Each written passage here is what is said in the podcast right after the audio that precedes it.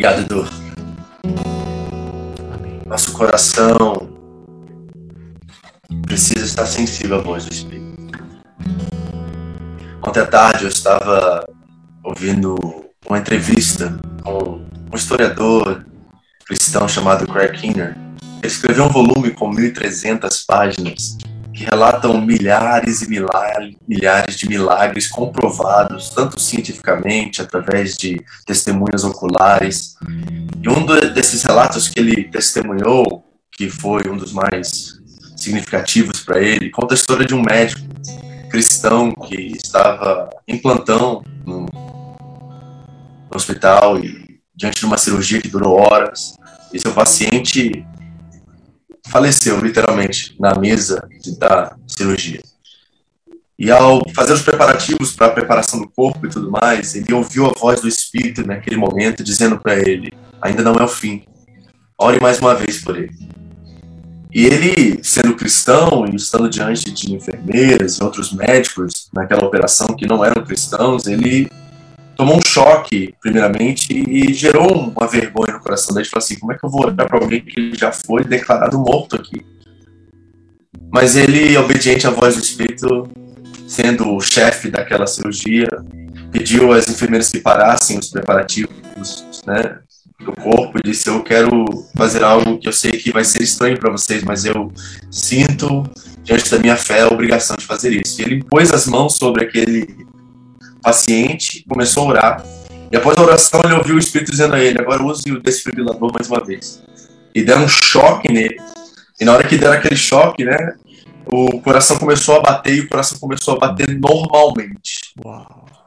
E as enfermeiras chocadas com aquilo, os outros médicos que estavam auxiliando na cirurgia também chocados. Mas eles sabiam que, devido ao tempo que durou entre a declaração da morte e o uso né, da máquina para revivê-lo, provavelmente ele teria problemas na mente, né? O período, acho que é seis minutos é o máximo que você pode esperar para que não haja sequelas significativas na mente, no cérebro e tudo mais. Então ele sabia que provavelmente, embora o homem havia nascido de novo, vamos colocar assim, ele teria problemas por toda a sua vida devido à falta de oxigenação do cérebro.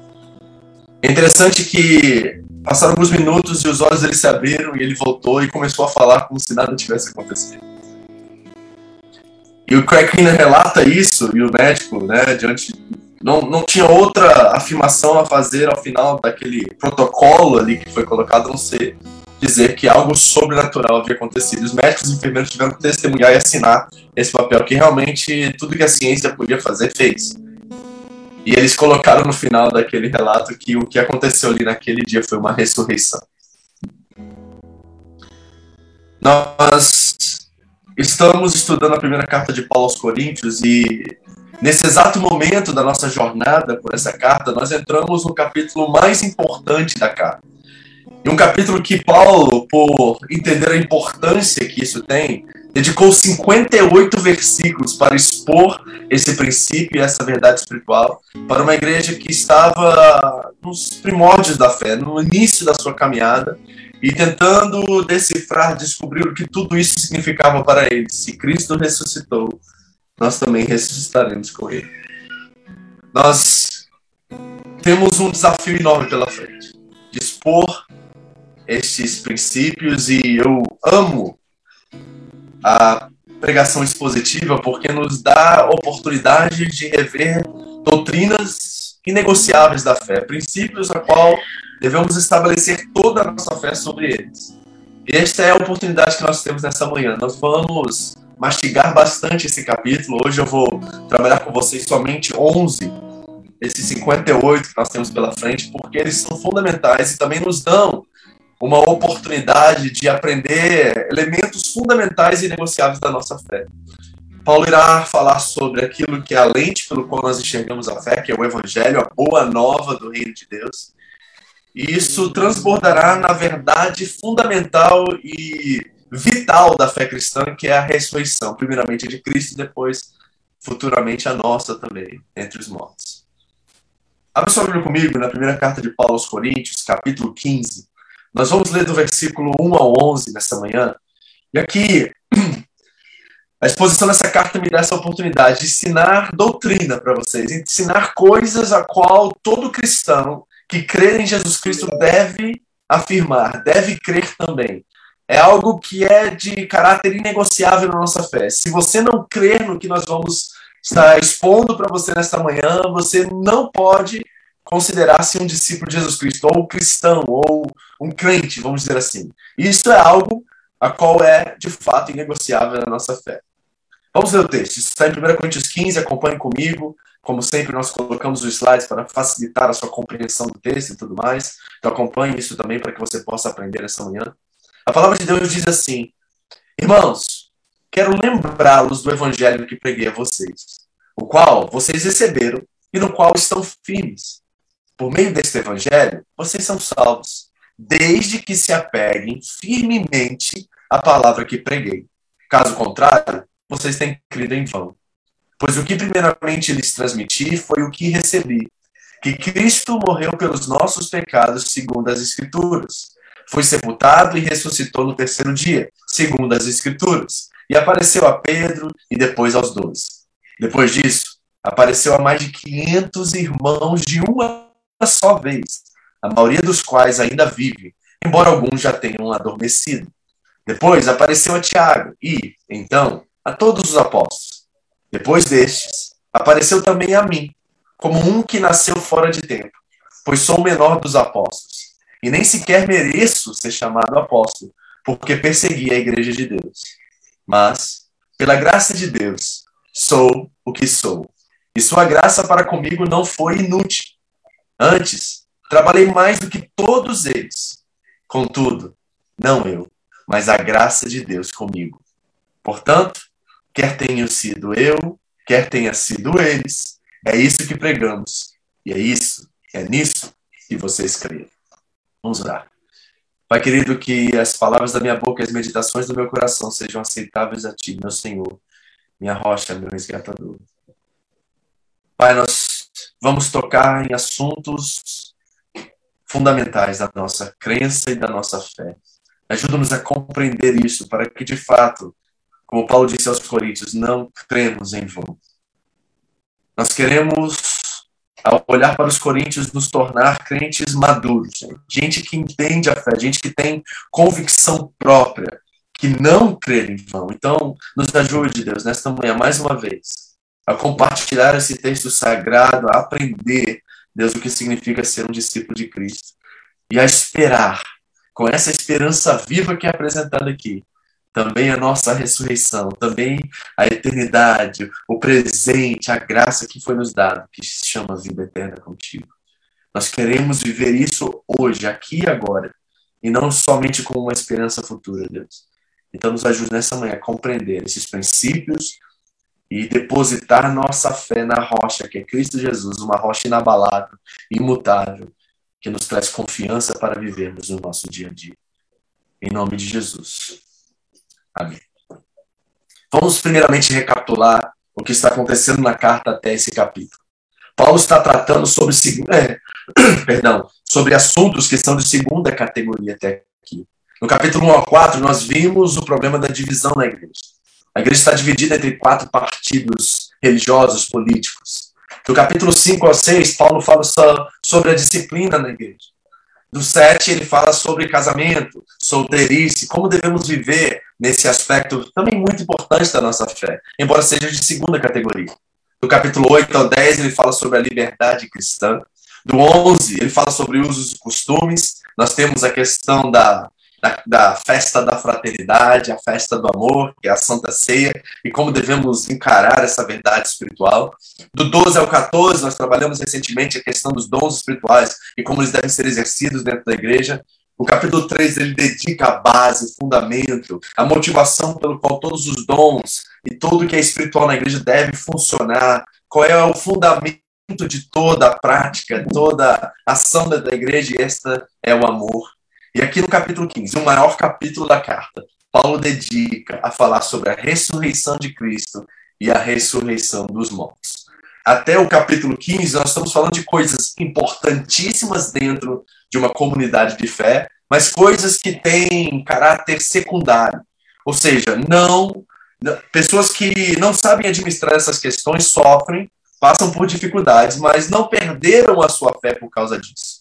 Nós já lemos aqui no início da carta, aqui do capítulo, que Paulo diz que os coríntios estão na fé. Eles não são crentes desviados. Eles são crentes na fé em Cristo Jesus, mas quanto às questões de segunda importância na fé, eles estão tendo dificuldades em administrar por causa da imaturidade deles. Isso está causando sofrimento? Sim. Isso está causando problemas sociais, é, o amor que deve ser a revelação final da igreja está sendo deturpado? Sim, isso é verdade. Isso causa muita dor e sofrimento, mas não é de primeira importância ao ponto de que Paulo considera os coríntios como desviados ou não cristãos. Não, eles são cristãos, mas estão tendo dificuldades. E essa realidade é nossa também, não é verdade, queridos? Nós não temos tudo em ordem, tudo direitinho, tudo certinho.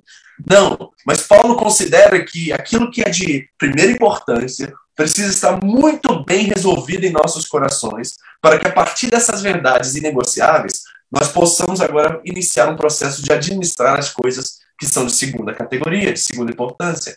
Então, o capítulo ao qual nós vamos trabalhar a partir de, dessa semana, ele é fundamental naquilo que nós chamamos das coisas inegociáveis e principais da fé cristã. E por isso você precisa ter essa base muito bem solidificada em seu coração, muito bem resolvida. Essas verdades espirituais aqui apresentadas precisam ser questões a qual você tem a base muito bem firme certo? A qual você pode estabelecer todas as outras coisas. Então, fizemos uma pequena recapitulação para que você entenda isso, certo? E o que está acontecendo dentro do contexto em Corinto? Por que essas questões surgem? Paulo está respondendo várias perguntas acerca da ressurreição no capítulo 15. Primeiro, porque ali em Corinto, alguns irmãos dentro da igreja estavam negando a ressurreição dentre os mortos. Olha o que Paulo disse no versículo 12. Olha, se está sendo pregado que Cristo ressuscitou dentre os mortos, como alguns de vocês estão dizendo que não existe ressurreição dos mortos? Então, alguns dentro da igreja estão negando essa questão. E Paulo eh, entende que isso é uma questão de primeira importância e ele precisa realmente trabalhar e investir o maior tempo da sua carta a realmente resolver essa questão da ressurreição em Corinto. A segunda questão que está acontecendo é que muitos, eu creio que a maioria, está em dúvida de como seria essa tal de ressurreição. Olha o que ele diz no versículo 35. Mas alguém pode perguntar: como ressuscitam os mortos? Com que espécie de corpo virão? E essa é uma pergunta que eu, como pastor, preciso responder também de vez em quando, porque as pessoas têm questões e dúvidas acerca de como será a vida após a vida, após a morte. Essa questão da ressurreição da vida com Deus na eternidade, que tipo de corpo nós teremos? Eram perguntas que estavam surgindo ali em Corinto. E para entender por que essas perguntas estavam surgindo no seio da igreja, nós precisamos entender o contexto daquela época e as seitas e os grupos que existiam que tentavam, de alguma forma, infiltrar na igreja e trazer uma, um tipo de penetração, uma infiltração ruim na base e nas coisas que são importantes, de primeira importância na fé cristã. Por exemplo, nós temos os saduceus. Vocês conhecem essa seita judaica do tempo de Jesus? E essa seita era a elite do judaísmo, eram os ricos, pessoas de, de bens, pessoas muito prósperas. E eles não acreditavam em anjos, não acreditavam em espírito ou nada transcendental, e não acreditavam na ressurreição dos mortos. Para ele, a vida era isso aqui, ponto final. Os saduceus eram elite né, da classe judaica da época de Jesus. E provavelmente alguns saduceus, ao ouvirem o evangelho, se converteram né, e estão agora na igreja e continuam com essas questões muito vivas dentro deles. Estão, de certa forma, influenciando o restante da igreja. Tem também os gnósticos, que são gregos que se converteram, e eles ensinavam que a matéria é pecado, é ruim, é suja, e o espírito que realmente conta. Essa era a questão do gnosticismo naquela época. E para eles, Deus é espírito e jamais ressuscitaria matéria, corpo. E esses da, dos gregos que talvez se converteram estão ainda com isso muito vivo dentro deles e estão influenciando também a igreja. E tem também os irmãos extremamente naturais, ou seja, carnais. Paulo disse no capítulo 4 assim, ó, vocês já têm tudo o que querem? Já se tornaram ricos? Chegaram a ser reis e sem nós? Ou seja, tem uma classe de cristãos ali em Corinto que eles têm a cabeça só nas coisas deste mundo. E eles não creem nada após a morte, querem usufruir de tudo que é possível nesse momento. Nós chamamos isso de hedonismo. É quando o prazer é o carro-chefe da vida de alguém. Tudo que eles pensam envolve prazer e benefício próprio. E essas três categorias de crentes imaturos estão provavelmente presentes em Coríntios. E isso está gerando problemas. E principalmente influência na igreja.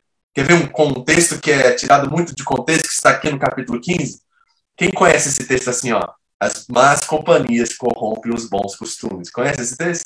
1 Coríntios 15, 33. Agora, quando nós entendemos o contexto, nós estamos vendo que por causa da dúvida acerca da ressurreição, alguns influentes dentro da igreja estão corrompendo os bons costumes. Quais são os bons costumes, Paulo? A questão das coisas principais e básicas da fé. Os fundamentos que estão sendo corrompidos por causa dos más costumes. Ou seja, pessoas que pensam diferente daquilo que Paulo pregou, daquilo que o Evangelho nos diz. É dentro desse contexto que esse versículo é aplicado. Então, nós temos uma questão de tensão social, espiritual, dentro da igreja de Corinto, e Paulo agora irá trazer um tratado acerca do que é a ressurreição, para que estes que estão em dúvida, estes que negam, possam ter uma metanoia, vamos usar essa palavra, mudança de mente, e começarem a crer nas coisas que são fundamentais e inegociáveis na fé cristã.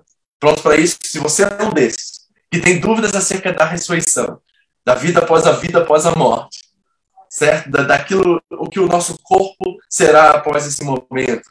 Se você chegou no capítulo para que essas perguntas sejam respondidas. Então, aperte o cinto, fique conosco, nós vamos agora trabalhar isso de forma muito cautelosa e com muito devagar, tá, gente? Isso eu quero dizer. Porque tem muita coisa boa para a gente aprender, mastigar aqui e sair daqui, sabe, edificado, sair daqui com a nossa convicção de fé ainda mais firme, crendo no Senhor Jesus, ainda em tempos como esse de caos, de perplexidade, se nós estivermos firmes na ressurreição e crendo que Cristo já conquistou tudo que ele tinha que conquistar para nós, nós vamos encarar cada uma dessas questões de uma forma completamente diferente. Esse é o meu desejo, minha oração por todos vocês, em nome de Jesus. Amém? Vamos ao texto? Paulo começa com seis verdades aqui que são fundamentais em entender esses princípios espirituais. Ele diz assim no versículo 1 e 2: Irmãos, quero lembrar-lhes. A lembrança ela é fundamental no cristianismo. Na verdade, o cristianismo é um constante exercício de recordação e lembrança. Por que fazemos planos anuais de Bíblia, leitura bíblica? Porque queremos retornar e relembrar o tempo todo aquilo que já foi feito por nós em Cristo Jesus. O exercício do cristão é sempre relembrar, é sempre recordar. Foi isso que Deus disse através de Moisés, em Deuteronômio capítulo 6, que os pais deveriam inculcar na cabeça dos filhos a palavra de Deus. Então nós temos esse exercício constante de lembrança. O evangelho, ele é simples. Ele é imutável nas coisas fundamentais que ele, que ele crê e diz. E ele não requer sofisticação alguma. Tanto é que uma criança pode entender o que Cristo fez por ela e como ele morreu pelos pecados dela e como ele ressuscitou no terceiro dia, ele foi sepultado e morto por causa dela. E são coisas simples que não requerem, não, não pedem muita sofisticação. E o que nós precisamos fazer sempre, todos os dias, é um exercício de lembrança, de colocar os, as lentes do Evangelho o tempo todo e nos lembrar do que Cristo fez por nós. Então, Paulo diz em primeira mão, como primeira verdade espiritual, que eles precisam fazer constantemente um exercício de lembrança. Quero lembrar-lhes do evangelho que lhe preguei. Ele diz: ao qual vocês receberam. Ou seja, embora os coríntios fossem imaturos, e eles eram de fato, eles haviam recebido a mensagem de coração, embora não sabiam administrar naquele momento. Então eles receberam, nós estamos falando de gente de coração aberto para receber a mensagem, embora eram crianças na fé e precisavam de um pai para liderar, para disciplinar, para ajudá-los. Então eles receberam também o evangelho. E não só receberam, mas estão firmes. Não é uma surpresa para você, diante de tudo que nós já estudamos aqui na carta aos Coríntios, de que os coríntios estavam firmes, firmes nessa verdade central, porque as questões tratadas por Paulo, como eu já disse, eram de questões de segunda importância. Mas agora surge algo que é inegociável. E como pai espiritual da igreja, Paulo quer que eles permaneçam firmes. Então nós temos princípios de lembrança. Todos os dias você precisa pregar o evangelho para si mesmo. Nós temos a questão de ter um coração que recebe, certo? A palavra de Deus é clara em dizer que se nós cremos com o nosso coração e confessarmos com a nossa boca, seremos salvos e tem a firmeza que é diante desse exercício constante de permanecermos nessas verdades sem negociar nossa fé. Então, quero lembrar do evangelho que lhe preguei, ao qual vocês receberam e no qual estão firmes. Aí ele diz: e por meio deste evangelho, ou seja, a boa nova, a salvação vem através da boa nova de Cristo. A pregação do evangelho é o único meio pelo qual nós somos salvos. Não tem outra coisa, por melhor que seja, que substitui a pregação do Evangelho. O Evangelho é central, gente, é a boa nova de Cristo. E nisto nós permanecemos firmes, e nisto, Paulo diz, nós somos salvos. Por meio desse Evangelho, vocês são salvos. E ele coloca um condicional. E o condicional é muito importante aqui, porque ele diz: desde que se apeguem firmemente à palavra que lhes preguei. Quando o Evangelho é lente pelo qual nós vivemos, isso se revela pelos nossos frutos. Então, o salvo, aquele que realmente teve um encontro com Cristo, ele vive a essência dessa verdade dia após dia. Ou seja, se o evangelho chegou pela graça, ele é a graça encarnada para todos aqueles a qual ele convive. Ele não é alguém que julga os outros de forma indiscriminatória. Ele não é alguém que assume a cadeira de juiz, mas é alguém que entendeu que se pela graça ele foi salvo, pela graça também ele deve conviver e viver com as outras pessoas. Isso é fundamental e importante na nossa noção do Evangelho. Ou seja, aquele a qual está firme é aquele que vive essas verdades em toda a sua vida e principalmente entre os seus relacionamentos. Não é alguém que cobra, não é alguém que negocia, é alguém que sempre tem o outro, certo? Em primeiro lugar. A vida dele é outrocêntrica e não egocêntrica. Tem uma condição de se apegar firme a essa verdade. Então, nós somos salvos pela mensagem do Evangelho, simples, que não requer nenhuma sofisticação. É, nós permanecemos firmes através dessa palavra que foi pregada. E depois ele diz assim: ó, se isso não for verdade, caso contrário, ele diz: vocês têm crido em algo vão. Crer em vão é um desperdício de vida, gente. Se dedicar a algo que não crer é, um falta de, é uma falta de senso e uma falta de noção. Se você diz para mim aqui hoje que você está em Cristo Jesus, que você foi alcançado pela graça, um favor imerecido, e que você ama a Deus acima de todas as coisas, não viver a partir dessa lente, a partir dessa verdade, é crer em vão, e isso é um desperdício de vida. Então nós precisamos encarar essas verdades que aqui estão sendo apresentadas de primeira mão. Certo? Um exercício de lembrança constante. Um coração aberto e receptivo a toda a verdade que vem da palavra de Deus. Mantermos firmes e nos apegarmos a essa firmeza pela palavra que nos foi pregada, pelo evangelho simples, que não requer muita sofisticação, mas a qual nós cremos e vivemos nossa vida. Porque se não tomarmos essa postura de uma entrega completa e total, nós estamos crendo em vão e nós estamos simplesmente perdendo tempo com as escolhas e as opções que nós fazemos dentro de um âmbito religioso. É muito forte o que Paulo está dizendo aqui. E ele crê que os coríntios permanecerão firmes nessa verdade, assim como eu creio que vocês também permanecerão. E aqui nós encontramos, a partir dessas verdades que foram anunciadas, quatro princípios fundamentais e inegociáveis da fé. Paulo vai dizer basicamente isso aqui. Olha, primeiro, pois o que primeiro lhes transmiti foi o que recebi. Primeira coisa, Paulo não está inventando algo novo, não é uma nova religião que Paulo assume aqui. Não, ele recebeu e transmitiu o que ele havia recebido. Da onde, pastor?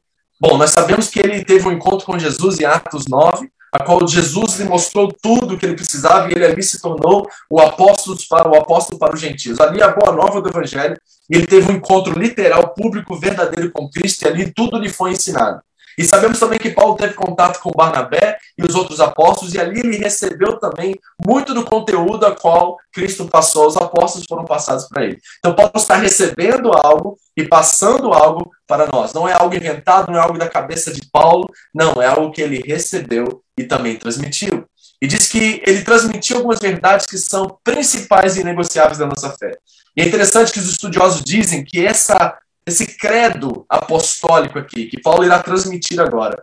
Ele, alguns vão dizer que ele se encontra desde os primórdios da igreja primitiva, talvez no primeiro, segundo ano após a morte de Cristo, após a ressurreição de Jesus. Então nós estamos falando de um credo que estava presente em toda a igreja desde o início da igreja que alguns datam esse credo que Paulo irá dizer agora do, do capítulo é, do, do, do século I, desde os primeiros anos após a ressurreição de Cristo. Algo sensacional e tremendo. E a base total daquilo que nós cremos na nossa fé. Primeira coisa que Paulo diz, que Cristo morreu pelos nossos pecados, segundo as Escrituras. Pastor, que escritura é essa que Paulo menciona aqui? Ele está falando do Antigo Testamento.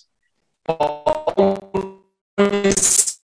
ele era rabino, ele conhecia, provavelmente de cor, na memória, muito do Antigo Testamento.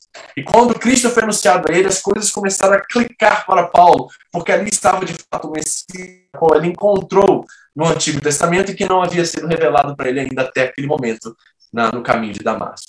E Paulo diz que eu recebi primeiro, e a primeira coisa que eu quero transmitir a você é que Cristo morreu pelos nossos pecados, segundo o Antigo Testamento. E onde que está isso, pastor? Bom, um dos textos mais importantes, talvez, do Antigo Testamento, que revelam quem o Messias é e como ele morreria por nós, está em Isaías 53, dos versículos 4 a 5. E Paulo provavelmente teve isso em mente quando escrevia e recebia essa mensagem. Diz lá em Isaías 53: Certamente ele tomou sobre si as nossas enfermidades e sobre si levou as nossas doenças. Contudo, nós o consideramos castigado por Deus, por Deus atingido e afligido. Agora preste atenção. Mas ele foi transpassado por causa das nossas transgressões, foi esmagado por causa das nossas iniquidades. O castigo que nos traz a paz estava sobre ele, e pelas suas feridas fomos curados. Cristo morreu pelos nossos pecados, de acordo com as Escrituras. Está claro aqui, Isaías 53, que o Messias haveria de sofrer transpassado por causa do.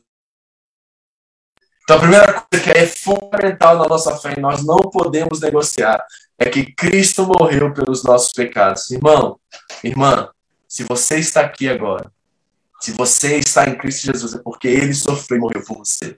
E morreu por cada um desses pecados, do passado, do presente e até do futuro que você irá cometer. E isso nos traz um senso de gratidão, e o amor flui dessa gratidão, a qual nós não conseguimos mais viver de qualquer jeito. Não dá. Sabe de uma coisa, irmãos? Eu, eu considerei isso e, e experimento isso na minha própria vida. Aquele que está em Cristo Jesus não consegue mais pecar de qualquer jeito, não consegue mais viver no pecado, porque o domínio do pecado foi destruído sobre ele. Não há mais esse domínio. Ele agora vive em gratidão e amor por aquele que morreu pelos seus pecados. Primeira verdade inegociável da fé que Cristo morreu pelos nossos pecados. Mas Paulo vai além disso. Ele diz que não só morreu pelos nossos pecados, segundo as Escrituras, mas ele foi sepultado, diz o texto bíblico, de acordo com as Escrituras. Isaías 53, a continuação do, do texto, diz assim: ó, Pois ele foi eliminado da terra dos viventes. Por causa da transgressão do meu povo, ele foi golpeado. Foi-lhe dado um túmulo com ímpios e com os ricos em sua morte, José de Arimateia, embora não tivesse cometido nenhuma violência, nem houvesse nenhuma mentira em sua boca. Repare que as escrituras afirmam que o Messias havia de morrer e ser enterrado em um túmulo, em um túmulo com os ricos em sua morte. Em Salmo 69, o texto diz assim, ó: Salva-me, ó Deus, pois as águas subiram até meu pescoço. Águas, mar, no Antigo Testamento representam o lugar dos mortos, a morte em si, o caos, né? o, o mal em si. As profundezas lamacentas eu me afundo, não tenho onde firmar os pés. Supliquei por socorro e nada recebi. Deus meu, Deus meu, por que desamparaste? Salmos 22. Por consoladores e a ninguém encontrei. Puseram, puseram fel na minha comida e para matar a minha sede me deram vinagre. Você está enxergando todos os acontecimentos no Calvário aqui, na vida do Messias, do verdadeiro israelita que é Cristo Jesus, nosso Senhor. E é claro que está escrito de acordo com as escrituras que ele seria sepultado. Então ele foi morto pelos nossos pecados, ele seria sepultado e no terceiro ele ressuscitaria segundo as escrituras. Pastor, onde está isso na Bíblia Sagrada? Como que os judeus negaram a Cristo sabendo que tudo isso aconteceria com o Messias? Pois é, nós estamos vendo que é algo muito mais profundo do que simplesmente negar, mas é uma predisposição de não aceitar aquilo que estava diante dos olhos dele. E essa verdade continua sendo espiritual nos nossos dias. Muitos veem Cristo, todos veem o que Cristo e Deus fez na vida deles, mas mesmo assim continuam a viver de acordo com a sua própria vontade seu desejo. O texto diz que ele também ressuscitou no terceiro dia, segundo as Escrituras. Salmos 16 diz assim: Por isso meu coração se alegra e no íntimo exulto. Mesmo meu corpo repousará tranquilo, porque tu não me abandonarás no sepulcro, nem permitirás que o teu santo sofra decomposição. Foi Davi que escreveu esse salmo. Então é impossível que Davi estava escrevendo acerca de si mesmo, porque o corpo de Davi sofreu a decomposição. Ele estava profetizando acerca de Cristo, acerca do Messias. E aqui nós vemos claramente nas Escrituras que o Messias havia de morrer, ser sepultado e no terceiro dia não permitiria que o seu santo sofresse, e o seu corpo sofresse decomposição. Isaías 53, o mesmo texto que nós temos lido, diz: Depois do sofrimento da sua alma, ele verá a luz e ficará satisfeito. Pelo seu conhecimento, meu servo, justo, justificará muitos e levará a iniquidade deles. Depois do sofrimento, ele verá a luz, ressurreição. E Oséias 6,2, claro, diz assim: Venham, voltemos para o Senhor. Ele nos despedaçou, mas nos trará cura. Ele nos feriu, mas sarará nossas feridas. E depois de dois dias, ele nos dará vida novamente. E ao terceiro dia, nos restaurará para que vivamos em Sua presença. Repare como toda a Escritura anuncia o que iria acontecer com Jesus, o Messias. E Paulo está dizendo que estas coisas aconteceram com Cristo e agora se tornam fundamentos inegociáveis da nossa fé. Aquele que está em Cristo Jesus crê que Cristo morreu pelos nossos pecados. Aquele que está em Cristo Jesus crê que ele foi sepultado e morto. E aquele que está em Cristo Jesus crê que ele ressuscitou ao terceiro dia. São elementos fundamentais e indispensáveis na nossa fé. Ou seja, o que estamos vendo aqui é que há uma continuidade e conexão indivisível entre o Antigo Testamento e o Novo Testamento. Alguns estudiosos dizem: se nós perdêssemos todo o Novo Testamento e teríamos somente o Antigo Testamento, mesmo assim, nós conseguiríamos ver Cristo em todo o Antigo Testamento e ver que ele é de fato o Salvador de todos os homens. Jesus disse em Mateus 12: Pois assim como Jonas, o profeta, lá do Antigo Testamento, esteve três dias e três noites no ventre de um grande peixe, assim ele, o filho do homem, ficará três dias e três noites no coração da terra. Jesus conecta as duas, os dois testamentos como se fosse um. E na verdade, o que nós vemos na Bíblia não é Antigo e Novo Testamento, é a história de Deus, é a história da realidade, é a história dele se manifestando e se revelando a nós através do Cristo. Há uma continuidade indivisível entre o Antigo e o Novo Testamento. Mas Paulo não termina aí. 1 Coríntios 15, de 5 a 8, ele diz: E não só ele morreu pelos nossos pecados, não só ele foi sepultado e morto, não só ele ressuscitou, mas ele foi visto por muitos. E essa é a quarta coisa inegociável da nossa fé. Diz o texto que ele apareceu a Pedro e depois aos doze. Os quatro evangelhos relatam isso. Depois ele apareceu a mais de 500 irmãos de uma só vez. Nós não sabemos de qual é qual texto, de onde vem essa afirmação de Paulo, né? mas na história da igreja ele apareceu a 500 pessoas num só local. Nós vemos que a maioria deles ainda vive, ou seja, Paulo está dizendo, entre esses 500 ah, existem irmãos que todos vocês que estão ouvindo essa mensagem podem ir até a casa deles e podem ouvir diretamente deles, como testemunhas oculares, de que o Cristo que morreu e foi sepultado e morreu pelos nossos pecados apareceu visivelmente, publicamente a eles. Paulo estava dando testemunhas oculares da ressurreição de Cristo àqueles que estavam lendo a carta aos Coríntios. E diz que, embora alguns deles haviam dormido, ou seja, alguns haviam morrido, haviam muitos ainda que haviam testemunhado Cristo ressurreto. E depois apareceu a Tiago, não Tiago, o discípulo, mas Tiago, o irmão de Jesus, que escreveu a carta de Tiago, que nós já estudamos como igreja aqui, e depois a todos os apóstolos, como nós vemos no Evangelho. E depois desses, ele diz: apareceu também a mim, como a um que nasceu fora de tempo. Paulo não está dizendo que ele teve uma visão, Paulo está dizendo que ele viu Cristo fisicamente, publicamente literalmente. Ele viu Cristo. Atos 9 é o relato dessa experiência de Paulo. Paulo é a testemunha-chefe de tudo isso, porque ele era inimigo da igreja. E por isso ele diz que ele nasceu fora de tempo. Por quê? Porque ele era perseguidor da igreja. E naquela experiência, no caminho de Damasco, ele foi completamente transformado. E ali ele viu Cristo. E ele se torna a testemunha principal de tudo isso, ao ponto de dar a sua vida e se converter do judaísmo ao, ao novo caminho né, que ali estava se apresentando, que é essa relação com Cristo e o Messias de Israel. Paulo é a testemunha fundamental de tudo isso. E deixou 13 cartas, ou 14, do Novo Testamento relatando essa verdade e essa mudança de vida que ele experimentou. Quatro coisas. Cristo morreu pelos nossos pecados. Cristo foi sepultado, morto e sepultado. Três, ele ressuscitou no terceiro dia. E quarto, como testemunha, ele foi visto por muitos. Esses são princípios inegociáveis da nossa fé. E Paulo termina dizendo o seguinte: pois sou o menor dos apóstolos. Nem sequer mereço ser chamado de apóstolo, porque persegui a igreja de Deus. Mas pela graça de Deus, sou quem sou, sou o que sou. E sua graça para comigo não foi inútil. Antes trabalhei mais do que todos eles. Contudo, não eu, mas a graça de Deus comigo. Primeira coisa que Paulo me ensina que deve ser um ensinamento para todos nós. Se somos algo nessa vida, é porque a graça de Deus nos alcançou. Nós não merecemos nada do que temos. Você tem essa convicção? Que tudo que você tem, eu quero que você pense por um segundo na sua família, na sua saúde, no seu trabalho, que é a provisão de Deus para sua casa todos os dias.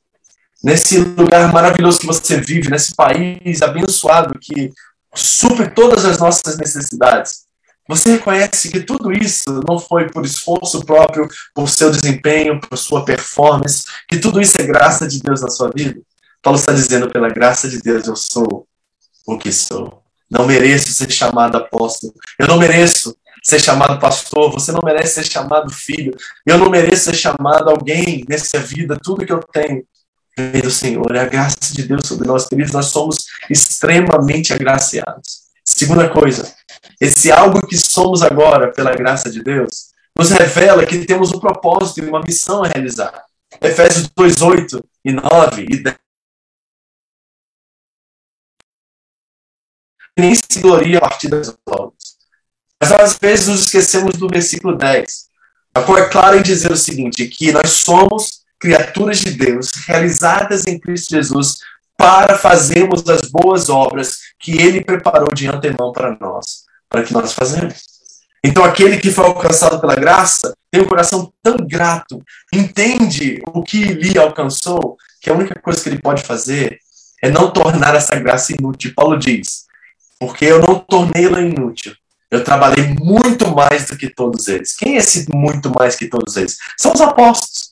Ele está falando de Pedro, ele está falando dos outros que seguiram Jesus e andaram com ele. Paulo está dizendo: embora eu era inimigo da igreja, embora eu era imerecedor e o menor dos apóstolos, eu entendi a graça de Deus de uma forma muito maior do que eles, porque por causa dessa graça eu trabalhei muito mais do que outros. Queridos, eu quero dizer algo a vocês aqui que é de extrema importância.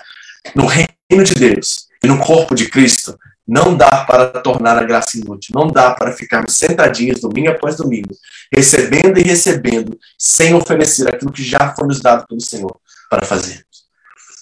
É imprescindível que o cristão, o discípulo de Cristo, seja alguém que coloca e expõe aquilo que ele recebeu em retorno à família de Deus, para que ele possa transmitir essa graça, ser usado por essa graça para fazer a obra que Cristo preparou para ele.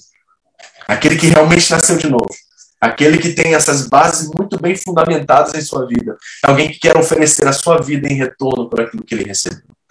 Por isso que não dá para a gente ficar sentadinho esperando ordens de cima do pastor, de alguém. Não, nós somos alguém em ação, nós somos a igreja em movimento, nós estamos aqui para servir, abençoar e cuidar dos outros. Nós queremos que a graça não seja em vão, que ela não seja inútil, que ela realmente tenha, que Jesus tenha a recompensa por tudo que ele fez por nós. E terceiro, Paulo diz: E contudo, não eu, mas a graça de Deus comigo. Ao realizarmos o nosso ministério, ao realizarmos o nosso propósito e o nosso serviço, nós precisamos reconhecer que, na verdade, não somos nós que realizamos, mas Deus através de nós. Cuidado com a falsa modéstia quando nós falamos sobre servir a Deus, tá?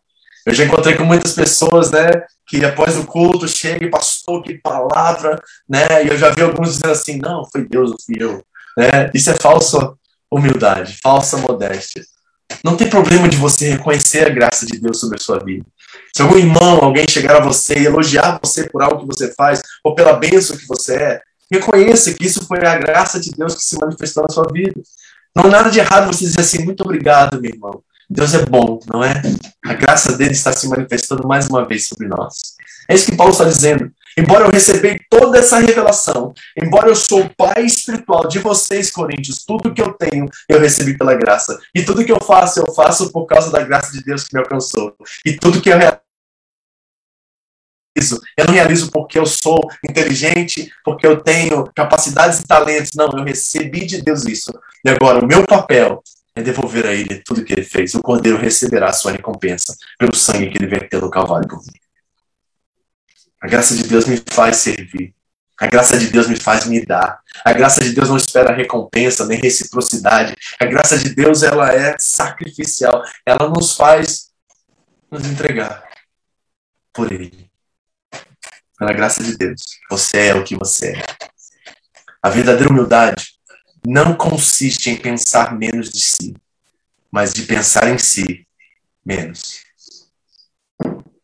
A verdadeira humildade não consiste em pensar menos de si. Nós chamamos isso de autocomiseração. A verdadeira humildade não consiste em pensar menos de si, mas de pensar em si menos. Vamos fechar. 1 Coríntios 15, 11. Portanto, irmãos, diante de tudo isso que vocês ouviram aqui, nesse texto profundo que só cobriu 10 a 11 versículos, Paulo diz assim: olha como é que ele é humilde, como tem um coração esse apóstolo. Quer tenha sido eu, quer tenha sido eles. Quem? Os apóstolos. Apolo, Cefas.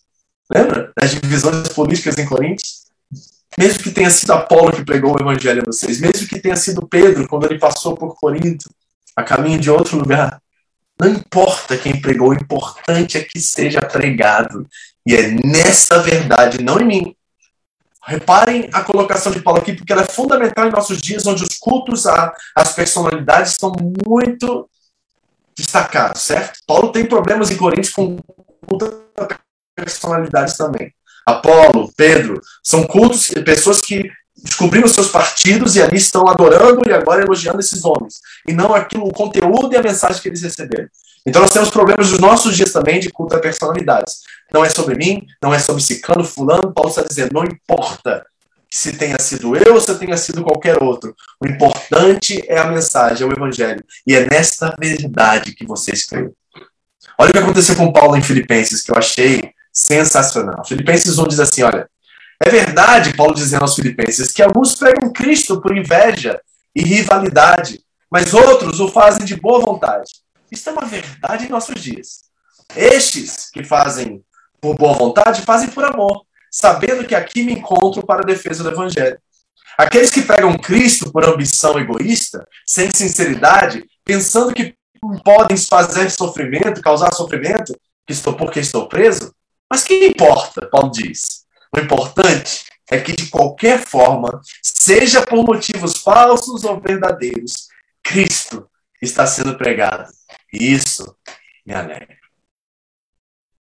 A mensagem, queridos, é central. A boa nova do Evangelho. Mesmo que pessoas que pregaram vocês, ou vão pregar, ou deixaram de pregar, tiveram más intenções, fizeram por inveja, por ambição egoísta, sem sinceridade. O importante é que essa mensagem, que tem poder em si próprio, um poder embutivo que transforma a vida, seja pregada. Seja pregada. Nós vimos quatro coisas nessa manhã. Primeiro, que Cristo morreu pelos nossos pecados. Segundo, que ao morrer ele foi sepultado na cruz do Calvário. E a sepultação de Cristo é fundamental. O sepultamento de Cristo, melhor dizendo. É fundamental. Porque de fato ele morreu. O Messias teria que morrer para ser um sacrifício vivo para os homens, para que eles pudessem ser resgatados de seus pecados. Que ele ressuscitou o terceiro dia. E lá para frente nós vamos ver o que isso significa para nós. Paulo irá tratar desse assunto de forma bem profunda. E que ele foi visto. Não é uma alucinação de 500 pessoas, que isso é algo impossível. 500 pessoas terem uma alucinação de alguém. Nunca na história da ciência isso foi reportado ou existe essa possibilidade. Ou seja, eles viram de fato Cristo. E Paulo está colocando a sua cabeça em jogo dizendo: E a mim, o que foi nascido fora de tempo, o pior dos apóstolos e o mais pecadores entre eles, também apareceu de forma literal e pública. Essas são as bases e verdades. E quanto a isso, Jesus diz a Tomé, aquele que não creu, porque você me viu, você creu, Tomé. Felizes são aqueles que não viram e creram. Semana que vem a gente continua a trabalhar ainda mais profundamente essas verdades. Vamos orar. Pai querido, em nome de Jesus. Existem muitas coisas que ainda não temos o domínio sobre elas. Coisas da fé, coisas do nosso dia a dia, dentro dos nossos relacionamentos, dentro da nossa família, da nossa comunidade. Tem coisas que não fazemos do jeito que o Senhor gostaria que faríamos. Tem coisas que ainda não sabemos administrar bem, mas essas coisas aqui que nós conversamos nesta manhã, as quatro verdades inegociáveis, fundamentais da fé, essas coisas, assim, nós queremos afirmar, nós queremos proclamar, nós queremos declarar dentro do nosso coração como verdades a qual nós depositamos a nossa fé sobre eles. Senhor, muitas coisas podem acontecer daqui em diante, no futuro distante, coisas que abalam a nossa fé. Mas essas verdades centrais da boa nova do Evangelho de Cristo, elas são imutáveis. E nisto nós colocamos a nossa fé e esperança. O caos está aí, rumores de guerra. Nós sabemos que os princípios das dores já estão entre nós, Deus. E elas nos apertam, e elas nos fazem duvidar de muitas coisas, Senhor, mas dentro dessas quatro verdades, nós depositamos a nossa vida e nós sabemos que um dia, assim como Cristo ressuscitou dentre os mortos, nós também um dia ressuscitaremos com Ele e experimentaremos a vida eterna contigo, Senhor.